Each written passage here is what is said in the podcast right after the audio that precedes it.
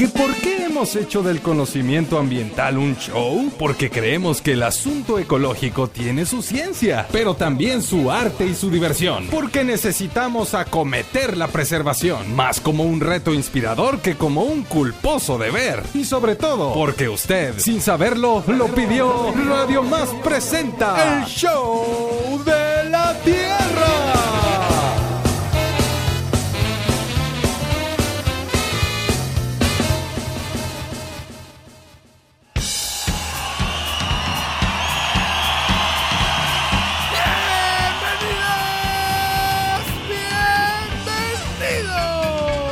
Al único programa que te recuerda que si no sabes lo que las aves saben, y más bien nomás sabes a qué saben, no podrás saber lo que dicen al viento, lo que de verdad es cierto cuando vuelan bosques y desiertos.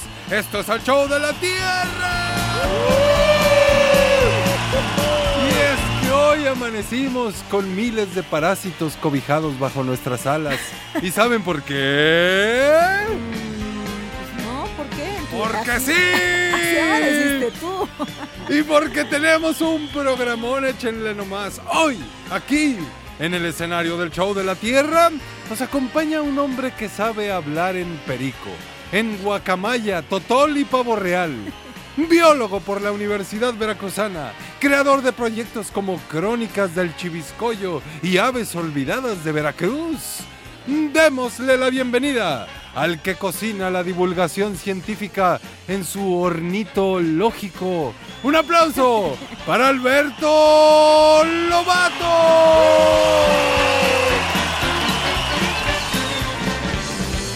Con quien estaremos volando por los cielos de la ornitología. ¿Qué sucede en México y en Veracruz con nuestras hermanas las aves? Eso. Escucharemos además las voces y los cantos de varias personas que desde su humanidad observan la pajaridad. Tendremos sonidos de la Tierra, netas del planeta y muchas cosas más. Y ahora, muevan sus caderas radiofónicas porque queda con ustedes una mujer que cada vez que cambian los aires le gusta planear, echarse clavados y levantarse el copete. Un aplauso para Isela, la oropéndula porteña Pacheco. Más o menos. No. Exactamente. Y así, así comienza el show de la Tierra.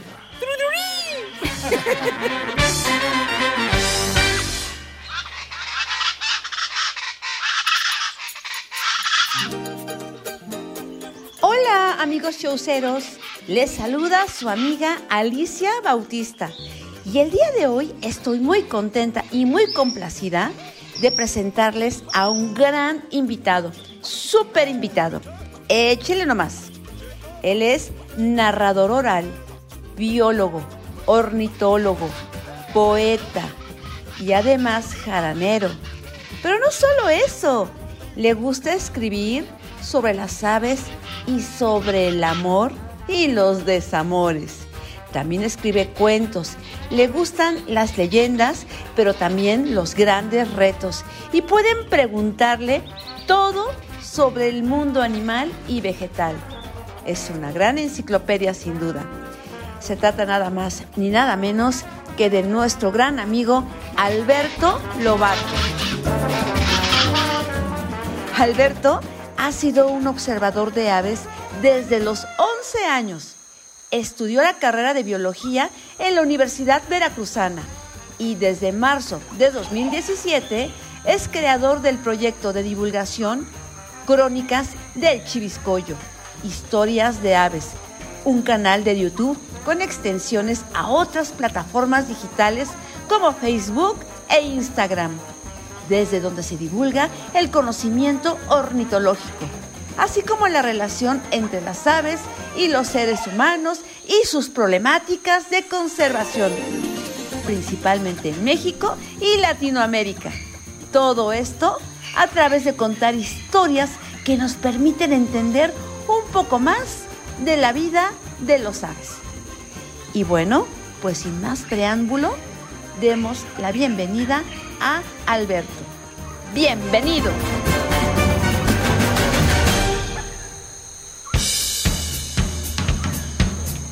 Muchas gracias Bruno Tapacaminos Rubio y gracias a Alicia Bautista La Sensontle. Ella es la ave, no de 400 voces, de 400 actividades. y gracias a todo el público showcero que se hermana con nosotros esta mañana en esto que es el Show de la Tierra. Ciencia, arte, cultura, ambiente y diversión con un súper invitado. Ya escucharon ustedes la presentación pues que nos hace nuestra querida Alicia de Alberto Lobato, el famosísimo Chiviscoyo. Bienvenido al Show de la Tierra. Hola, este, ¿Cómo estás? Pues emocionado porque es la primera vez que estoy aquí y pues este, estoy muy feliz de poder eh, hablar hasta por los codos de los pájaros, las aves y todo lo que tenga que ver con los reinos emplumados y sus historias. Y pues nada, aquí andamos. Estás en el lugar correcto si te gusta hablar hasta por los codos, porque ese es, esa es la característica principal del equipo del Show de la Tierra, Excelente. del cual desde ahora te hacemos nombramiento oficial. Música de nombramiento, por favor.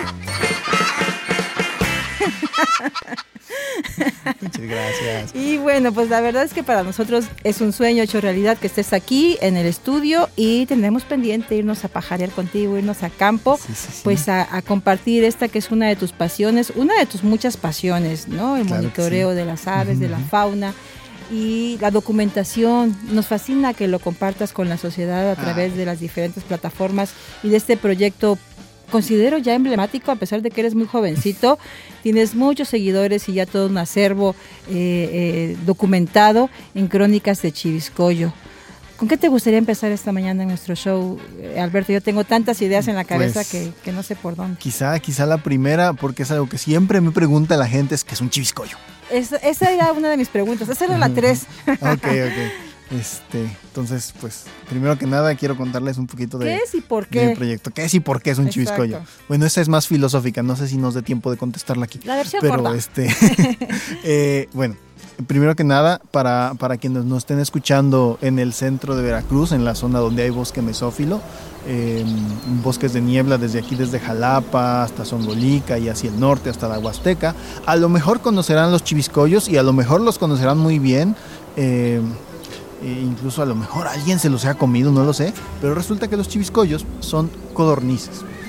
Eh, son, en algunos lugares les dicen eh, gallinitas de monte, chiviscoyos, chiviscoyas, cayocho en la sierra de Zongolica y son codornices, gallinotas o gallinitas dependiendo de, de- de- desde donde lo veas que son endémicas de México, es decir, que solamente existen en México y ni en ningún otro lugar del mundo, y específicamente en los bosques de nieve.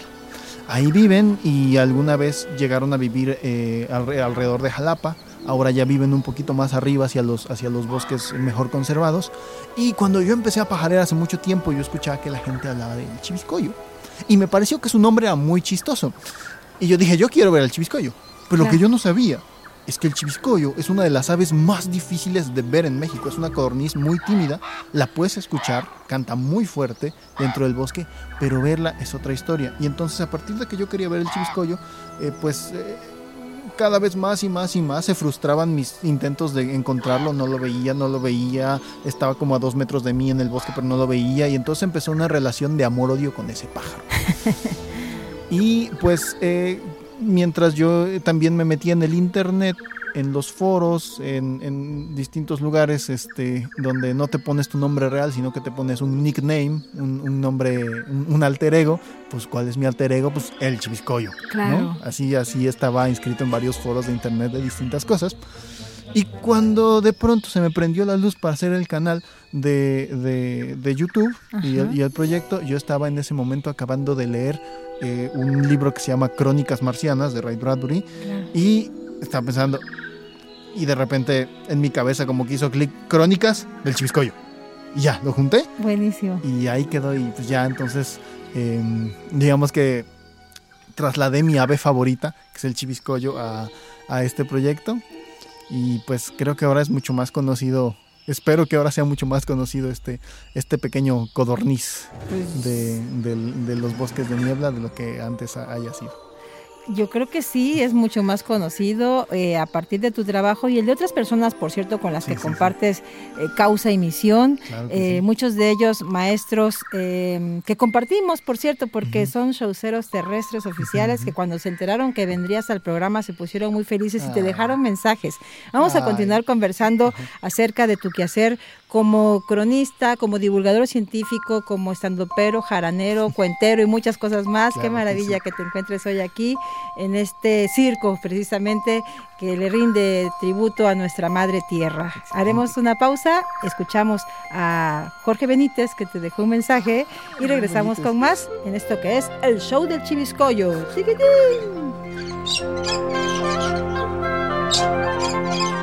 Hola, ¿cómo están amigos del Show de la Tierra? Les saluda Jorge Benítez Rodríguez. Soy catedrático de la Facultad de Biología desde hace un poco más de 30 años, imagínense. Y durante todo ese tiempo he conocido a muchos alumnos, a muchas personas, a muchos científicos que actualmente son científicos y que en su momento fueron alumnos.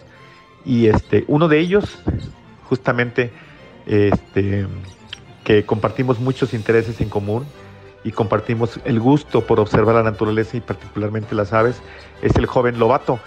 Este muchacho lo tuve de alumno y lo tuve de compañero también ahí en la facultad. Un privilegio porque el Lobato, desde que era pequeño hasta donde recuerdo, este, ya tenía idea de lo que iba a hacer. Él ama la biología, ama las aves, ama la naturaleza y pues obviamente científicos como él y personas dedicadas a la divulgación científica como él, pues obviamente se requieren en esta sociedad. Mucho, mucho éxito al joven Lobato en todo lo que en todo lo que haga, en todo lo que inicie. Estoy seguro que va a tener éxito. Es un joven muy talentoso, muy, muy, este, muy dedicado también. Y bueno, lo hace todo, lo está haciendo por amor. Y eso también es muy importante. Y bueno, yo le tengo una pregunta justamente a Lobato en, en todo esto, ¿no? Este, mi joven Padawan, en, en su momento fue mi joven Padawan, este, ¿qué hay que hacer para ayudar a la conservación de la naturaleza, a la conservación de las aves? Sabemos teóricamente lo que hay que hacer, pero ¿tú qué onda? Platícanos qué onda contigo, en qué estás. Este, si estás divulgando, pero la divulgación hay que vincularla o, o hacia dónde va dirigida la divulgación, etcétera, etcétera. Muchos saludos a todos por allá por el estudio este, y cuentan con, con un amigo, ya saben, ¿no? Un amigo de la Facultad de Biología. Bye.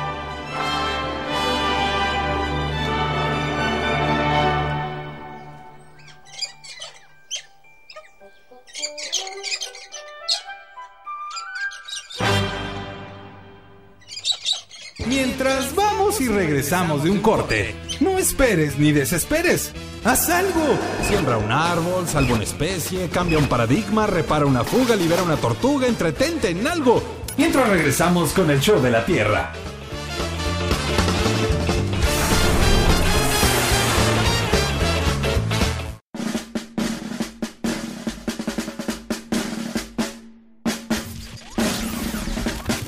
En la vida todos son ciclos. Vuelve el mar, vuelve el viento, vuelven las estaciones. Y nosotros estamos ya en el show de la Tierra. Continuamos.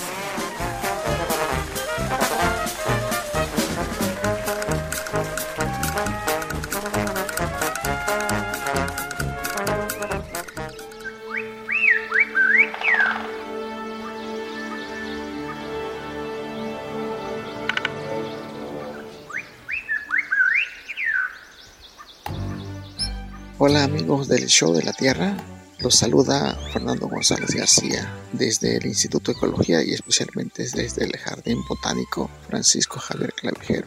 Y el motivo de mi de este audio es porque me enteré a través de un pajarito de que estará en el Show de la Tierra un gran amigo, colega, el cual conocí desde muy pequeño.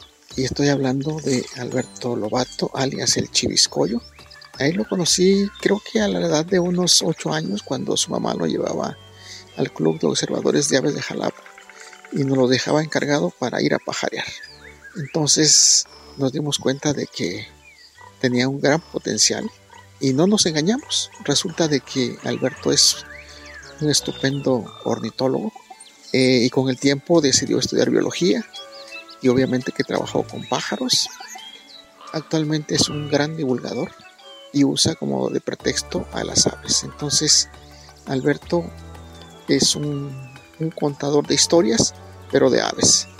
Y felicito a que Alberto se haya ido por esta vía para dar a conocer pues las aves de Veracruz, las aves de México, a través de sus historias, ¿no?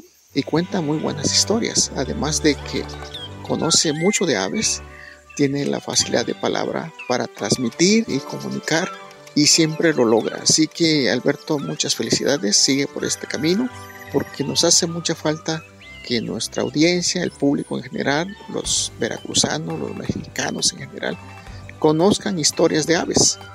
Y creo que de esta forma podemos cambiar algunas actitudes en favor de la fauna nacional. Así que una gran felicitación y espero que pronto estas historias a través de las crónicas del Chiviscoyo estén en la radio. Un abrazo, saludos para todos.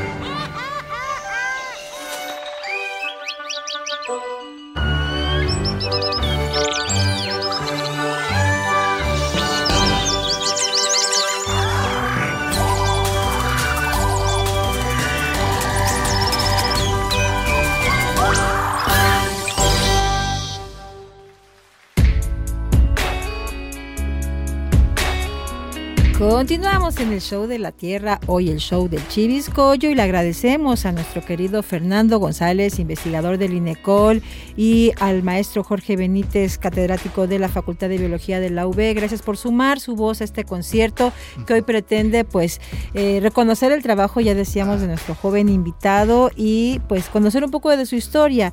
Te dejó en el tintero el maestro Benítez una pregunta, querido Alberto Lobato, respecto a qué onda, qué show con la biodiversidad con documentarla, con, con, la divulgación y si hay que vincularla. Previo a eso, retomaría algo que decía Fernando respecto a que escogiste, decidiste el camino de la divulgación y no la academia.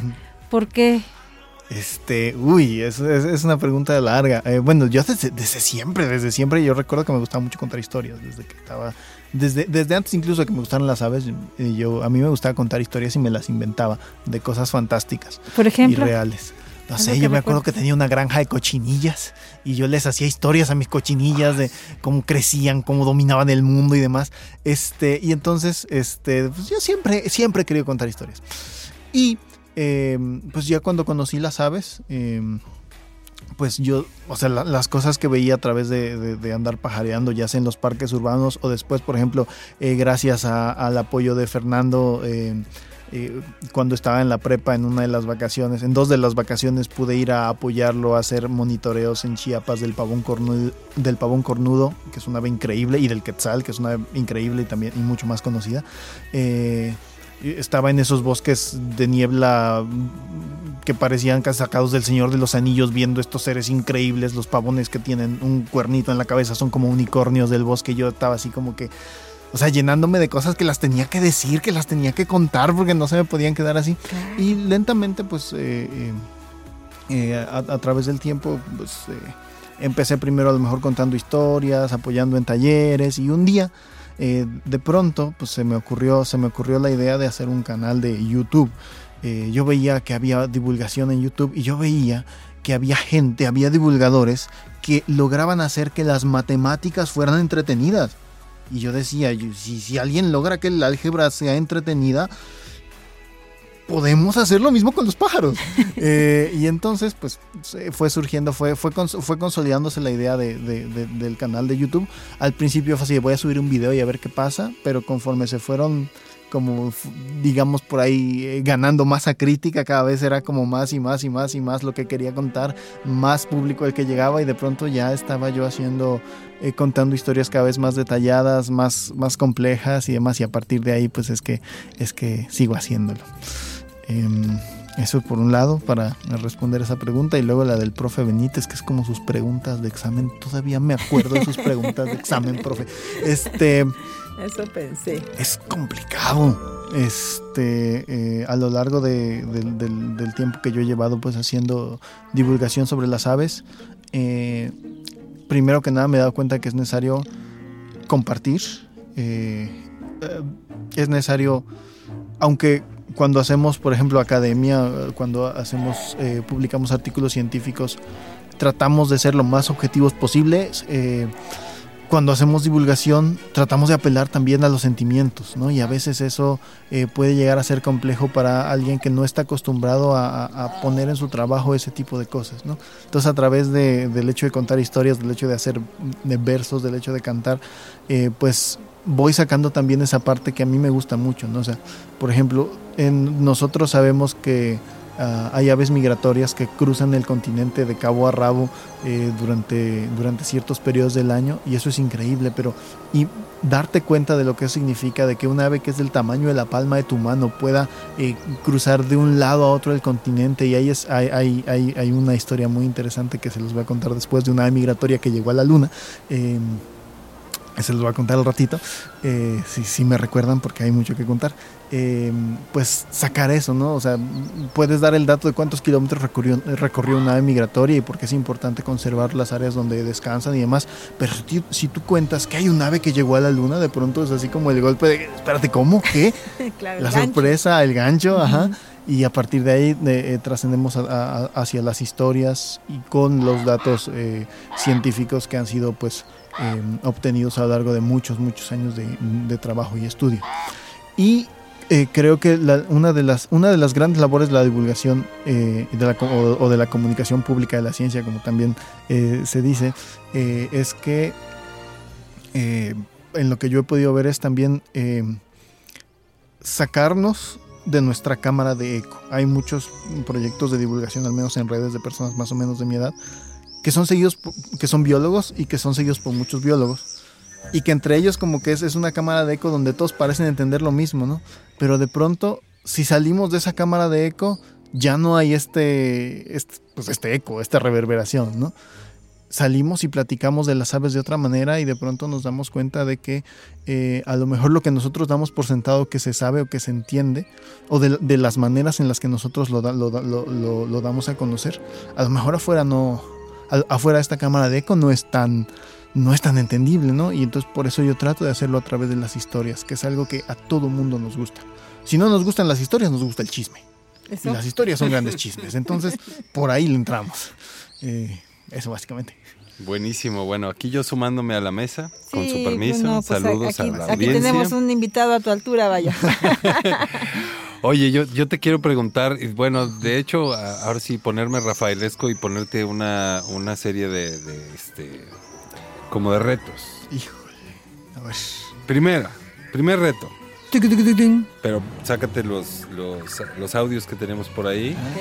Entonces, primero vamos a poner uno de los, de los pájaros. y tú nos vas a decir qué pájaro es. Pero además el reto es que si ese pájaro separar a hacer un stand-up de su condición como pájaro y, su relación con los humanos. Por ejemplo, ¿qué diría este pájaro? ¿Qué diría? A ver. ¿Cómo se llama?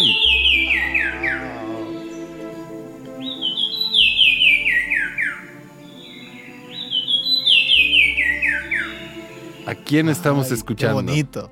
Están escuchando a otro de mis. Bueno, siempre voy a decir que todos los pájaros son mis favoritos, siempre lo voy a mencionar y nunca voy a estar mintiendo y ese es uno de mis favoritos. Ok. Este, eh, ese pajarito se llama cuevero de Sumicrast.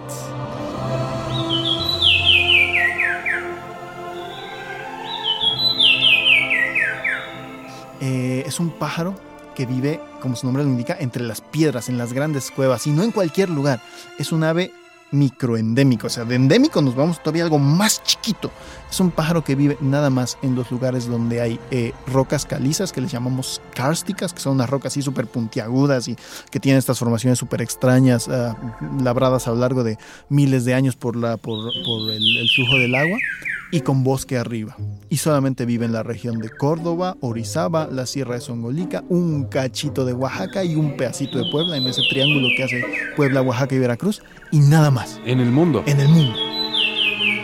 Y es una de las pocas aves que se ha adaptado a vivir eh, básicamente en las cuevas, en las grietas de las rocas. Eh, este compa, ¿qué, haría de stand-up un cuevero de Sumigras? Probablemente, probablemente iniciaría hablando este, de de las desventajas de vivir hasta la punta del cerro. sí, sí, Está súper, es súper difícil de ver. Ok. eh, porque como anda entre las piedras, eh, lo que escuchan ahí es, es- es- es el canto que hace el, el macho. Ajá. Entonces, por ejemplo, está, no sé, estás en medio del, del- del bosque lleno de piedras y escuchas de pronto este canto que es como...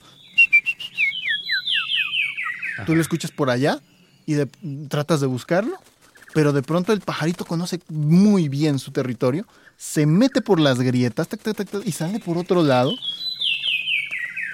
O sea, es como que de Ajá, repente sí, parecería sí, que sí. Se, se teletransporta mi compa.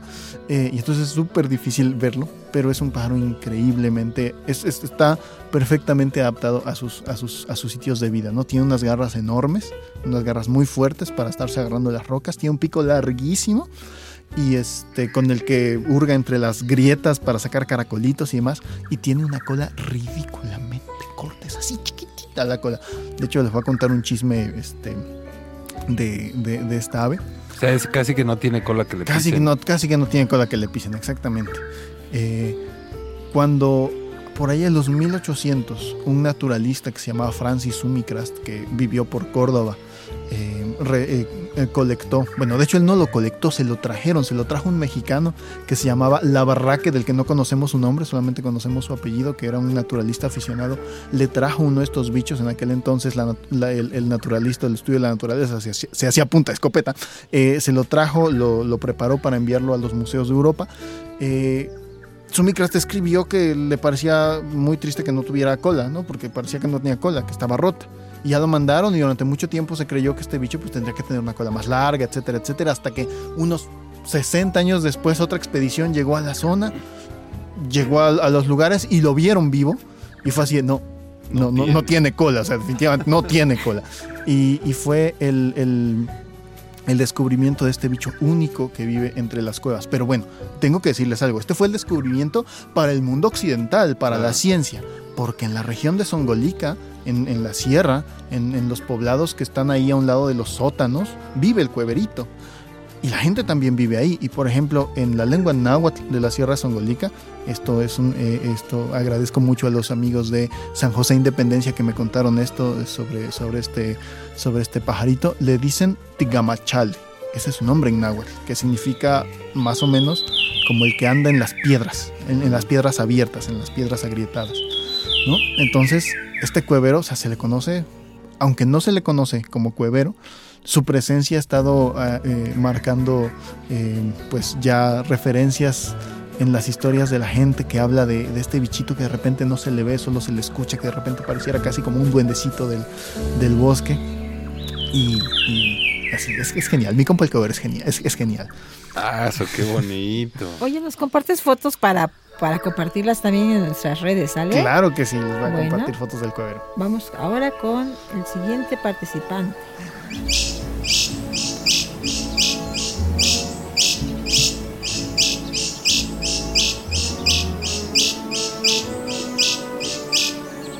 ¿A quién escuchamos? Ok, este, ahí escuchamos a un colibrí que se sale de los estándares de lo que pensamos que es un colibrí. Se llama ermitaño, eh, bueno, su- eh, tiene varios nombres, pero se llama colibrí ermitaño mesoamericano o colibrí ermitaño de cola larga. Y yo les preguntaría a ustedes antes de, de, de, de ¿no? ¿qué es lo que se les viene a la mente cuando piensan en un colibrí? ¿qué es lo que se les viene a la mente? Pues una avecita muy pispireta, Ajá. ¿no? Muy eh, rápida. Ajá. Sí, yo pienso en el movimiento de sus alas, así casi como de helicóptero Sí, y sí, sí. esa habi- habilidad que tiene de, de- de- de volar de manera diferente que las demás aves. Sí. Eh, ¿Qué tal los colores, por ejemplo? Oh, con muchos colores, por supuesto, y un pico largo. Largo. Pues el colibrí, aunque este, este ermitaño, este colibrí ermitaño, aunque vuela rápido, aunque este, tiene un pico muy largo, de hecho tiene- es uno de los picos más largos de, de los colibríes en México, no tiene en absoluto colores brillantes, es un colibrí de color café. Ah, eh, los ermitaños son un grupo de colibríes que en el gran árbol evolutivo de los colibríes, que son un- un- una familia de aves con como 300 y tantas especies, se separaron relativamente temprano y eh, evolucionaron dentro de las selvas tropicales de todo el continente americano. Solamente hay colibríes en América, no hay en ningún otro lado del mundo. Eh, y estos colibríes pues son así opacos, no tienen colores brillantes ni nada, pero lo que tienen es esa capacidad de vocalizar tan fuerte, ¿no? es, es, es, un sonido que eh, pocas veces va a escuchar de un colibrí y hacen, hacen cosas increíbles. Eh, por ejemplo, quizá en, en, su stand-up, este, este camarada eh, a lo mejor hablaría de las desventajas de ser feo y cómo conseguir pareja. quizá.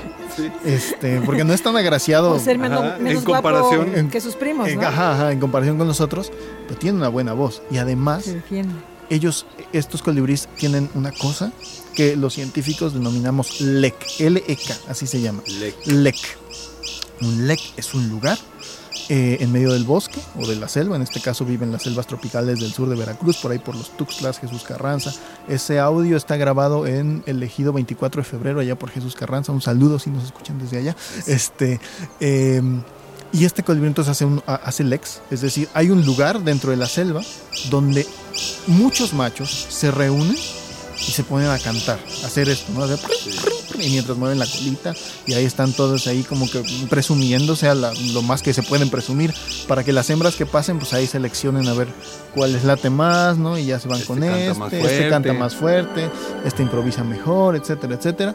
Y eh, pues ya ahí es como eh, realizan el cortejo y ya este, pues luego las hembras se van a otro lado y hacen, hacen sus nidos. Esto es una estrategia que hacen muchas aves porque en vez de estarse peleando así este, a muerte por las hembras, para, los, para las aves, para estos colibríes en este caso es mucho más efectivo, eficiente, no gastan tanta energía, no se lastiman tanto, en sentarse todos juntos y ver pues quién puede más, quién puede menos. Los individuos eh, más jóvenes pueden aprender de los más grandes, ahí como que están viendo a ver cuál es la técnica de este, cuál es la técnica del otro, y así se van, este, se van, eh, pues digamos, manteniendo estos sitios que se llaman lex. Y luego estos son los machos, las hembras en los colibríes, esto es bien importante. Eh, el, muchos dicen de los colibríes y el amor y no sé qué, los colibríes no son tan así. ¿eh? En realidad los colibríes son mucho más, eh, si se hubiera una palabra para definirlos, es guerra. De hecho ya los, los antiguos mexicanos pues tenían a, a, este, a Huitzilopochtli, el colibrí zurdo, como dios de la guerra, porque si te, si te sientas a ver los colibríes, cuando están ahí, en el lek, pues están, están ahí tranquilamente, pero cuando están defendiendo sus parches de flores, porque ellos comen, comen del néctar de las flores, están ta, ta, ta, ta, ta, ta, para todos lados peleándose para un lado, para el otro, para un lado, para el otro. Y estos colibríes no son la excepción, son grandotes y cuando están eh, alimentándose de las flores, en las selvas hay unas flores que les llaman platanillos o heliconias, que son unas flores que eh, tienen, tienen flores colgantes y son estas hojas muy largas que parecen como de plátano. Ahí está un colibrí. Tú, tú ves tranquilamente ahí con tus binoculares un colibrí alimentándose, ta, ta, un ermitaño ahí tranquilamente y de pronto llega otro por atrás y ¡Quítate! porque como su metabolismo es tan alto, tienen que defender fuertemente estos parches de flores. No importa, ahí sí no importa si a macho, hembra, lo que sea, ahí sí saques, saques, saques. Y entonces por eso las hembras anidan lejos de estos sitios, no anidan en lugares como más tranquilos para que no haya problemas y usan una, una planta de la selva tropical que es, eh, que es un emblema de las selvas tropicales de México casi casi, que se llama la palma de, eh, en algunos lugares le llaman eh, chocho, es una palma, o le llaman palma de chocho. su nombre científico es Astrocarium mexicano. Y esta palma es la cosa de la que menos quieres agarrarte cuando te caes en la selva, porque tiene espinas por todos lados. Tiene espinas en el tronco, tiene espinas en las tiene espinas en todos lados. Y los colibríes, las, las ermitañas, anidan en, las hojas de, chocho, en la puntita de las hojas de chocho, hacen su nidito. Ellas lo, ellas lo construyen sin ayuda de los machos. Ya después del cortejo, los machos ya no participan para nada en, la reproducción y en, la cría de, ningún colibrí ellas construyen el, nidito que parece como un conito invertido, de modo que la, la hoja de chocho le sirve como, como un paraguas para que ahí debajo pongan el nido y el chocho mismo, la, palma entera, pues le sirve como una fortaleza porque nadie se puede trepar por, por el tallo que está espinudo.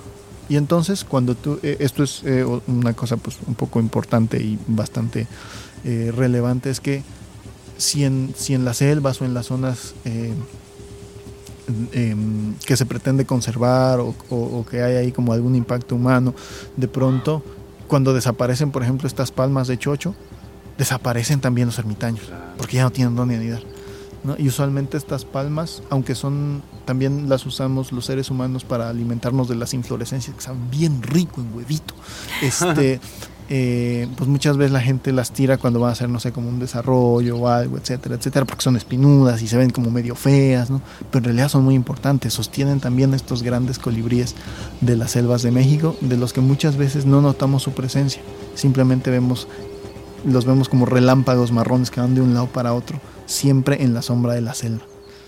Qué interesante, wow. Ah, pues este, bonito. este recorrido geográfico, sonoro que hoy nos trae Alberto Lobato al Show de la Tierra con, con- con los maravillosos cantos de estas aves, nos dices que consideras que son tal vez las aves olvidadas de Veracruz. Exacto. Más adelante nos dirás por qué Sí, claro. son las aves olvidadas. Ahora es momento de escuchar a otro gorrioncillo que forma parte de este equipo, Bruno. Pecho amarillo. Exactamente. Vamos Bastante con- grande, por cierto. Exacto, sí, sí, sí. Es, es, es, este, es un chiviscoyote. Tronco de chiviscoyo. Vamos con los sonidos de la tierra. Tiquitín. La tierra es la musa de una profunda canción de amor. Los sonidos de la tierra con Rafael Campos. ¿Y qué tal si cambiamos el refrán y en lugar de matar, salvamos a dos pájaros de un tiro? Les presentamos a Joaquín Sabina y Joan Manuel Serrat en esta intro monumental de su concierto en España, en la gran gira que dieron, cantando, diciendo lo suyo, extendiendo la mano y el alma a todas las causas con y sin remedio que tiene la humanidad. Dos pájaros de un tiro. En este día tan dedicado a las aves, estos dos pajarracos se desnudan el alma para usted. Ocupe su localidad, el telón está por subir. Dos pájaros de un tiro, Joaquín Sabina y Joan Manuel Serrat, aquí en Los Sonidos de la Tierra. Vengan pequeños y grandes esta noche a celebrar. Bajo la tísica luna, la canción de la amistad. tan jóvenes y tan viejos y en edad de merecer. Los pajarracos de un tiro se desnudan para usted. Ocupen su localidad y presten todos atención. A punto está de levantarse el telón. Hoy puede ser un gran día, plantéatelo así. Aprovechar lo que pase de largo depende en parte de ti. Dale día libre a la experiencia para comenzar. Y recíbelo con todo si fuera fiesta de guardar. No consientas que se esfume, asómate y consume la vida a granel. Hoy puede ser un gran día, duro con él. La manera más divertida de hacer conciencia y la forma más concienzuda de divertirnos. El show de la tierra.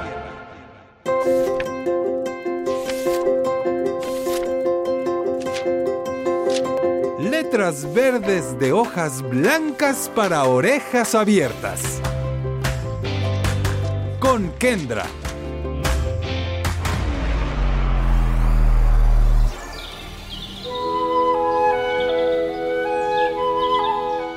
Qué lindo cuando te despiertas y lo primero que haces es escuchar el cantar de las aves. Pero pocos tenemos el privilegio de escucharlo. Y hay personas que pueden escuchar no solo su canto, sino también sus voces y su alma. Como lo hace el libro El pájaro del alma, escrito por Michal y Mijal Susnunit, para regalar los más voces y cantos que pueden tener el alma de cualquier ser. Y nos invitan a adentrarnos en los sonidos que cada ave puede regalarnos y acompañarnos en esta armonía del sentir y del vivir, sin dejar de cantar y volar. Hondo, muy hondo dentro del cuerpo, habita el alma. Nadie lo ha visto nunca, pero todos saben que existe. Y no solo saben que existe, saben que también lo hay en su interior. Pájaro del alma, del Fondo de Cultura Económica, nos inspira como el canto de las aves a escuchar y descubrir nuestro propio pájaro, nuestra propia alma. Esta tarde, o tal vez sea más noche, date un momento para escuchar lo que canta el pájaro del alma, hondo, muy hondo, dentro de tu cuerpo.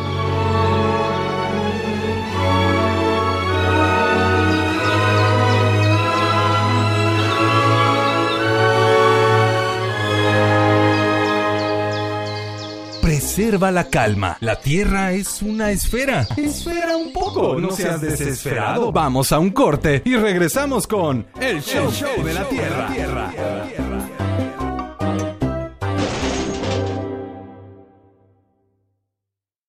¿Quién dijo que nos habíamos extinguido? Este tiempo solo nos sirvió para evolucionar. Ya estamos de regreso con el Show de la Tierra.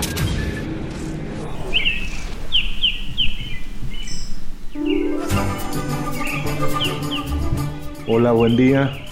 Soy Aurelio Molina, naturalista y observador de aves. Eh, saludos a todos los que escuchan el show de la Tierra. Les envío un abrazo desde Colombia. Ahora monitoreando la migración de aves rapaces desde primavera en la ciudad de Ibagué. Le envío muchos saludos a Alberto, un gran amigo, un gran compañero, un trabajo maravilloso que realiza como divulgador, todo lo que hace para generar eh, el cuidado de la naturaleza. Muchos saludos a todos y gracias por la oportunidad de, enviar mis saludos. Éxito.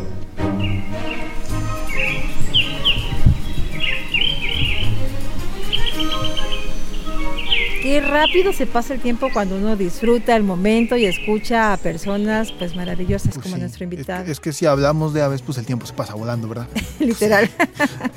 Oye, qué bonito canto escuchamos de, de regreso de esta pausa.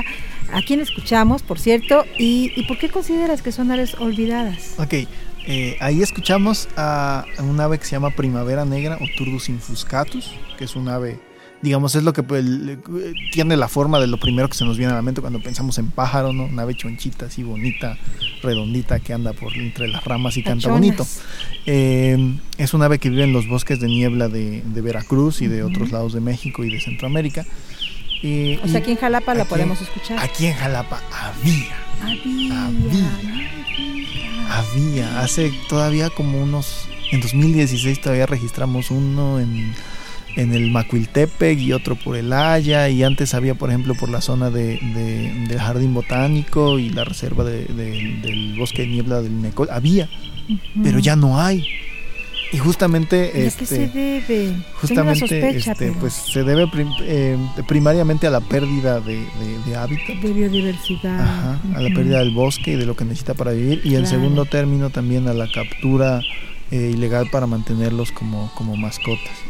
Y, y bueno, pues por ahí va el tema de las aves olvidadas, ¿no? Este, yo en- siempre me refiero a que cuando las aves desaparecen o, o la extinción o la desaparición de un ave de, de un lugar implica el olvido casi siempre, ¿no? Como las lenguas. Como las lenguas, exactamente. Ya no canta una primavera negra. Los abuelos conocían cómo cantaba, pero a lo mejor las personas de mi edad ya no, nunca la van a conocer, ¿no? Y cuando hablo de aves olvidadas, hablo de estas aves. Por ejemplo, cuando al público en general a lo mejor se le viene, piensa en aves de Veracruz o en aves en Veracruz, a lo mejor van a pensar en los tordos del parque o en las guacamayas que son súper brillantes o en, aves así súper coloridas, súper grandes, las águilas, etcétera, etcétera, etcétera. Pero eh, hay, un, hay otro montón de aves, ¿no? En Veracruz tenemos como más de 700 especies de aves que están ahí en chiquito, que no son tan vistosas, que no son tan coloridas, eh, pero que están ahí cumpliendo una función ecológica en, en- en los distintos lugares en donde habitan y también cumpliendo, eh, también llenando otro tipo de, de significados para a lo mejor eh, sitios muy, muy, muy pequeños y muy particulares en donde estas aves todavía existen. Entonces cuando yo hablo de aves olvidadas, hablo de, de oponer a ese olvido que puede ocurrir, eh, pues una, un recuerdo, una memoria a través de las historias para que las historias puedan despertar la, sensibilidad y la conciencia para después detonar con mucha suerte y con mucha esperanza en acciones de conservación también, ¿no? Eh, cuando hablamos de conservación hablamos usualmente de las historias con H mayúscula, de las cosas grandes, pero esas historias con H mayúscula están sustentadas en historias chiquitas, en historias con H minúscula, que también vale la pena conocer. Eh, qué maravilla. Y para que los del norte no se sientan olvidados, invitaste a este festín al oro tamaulipeco.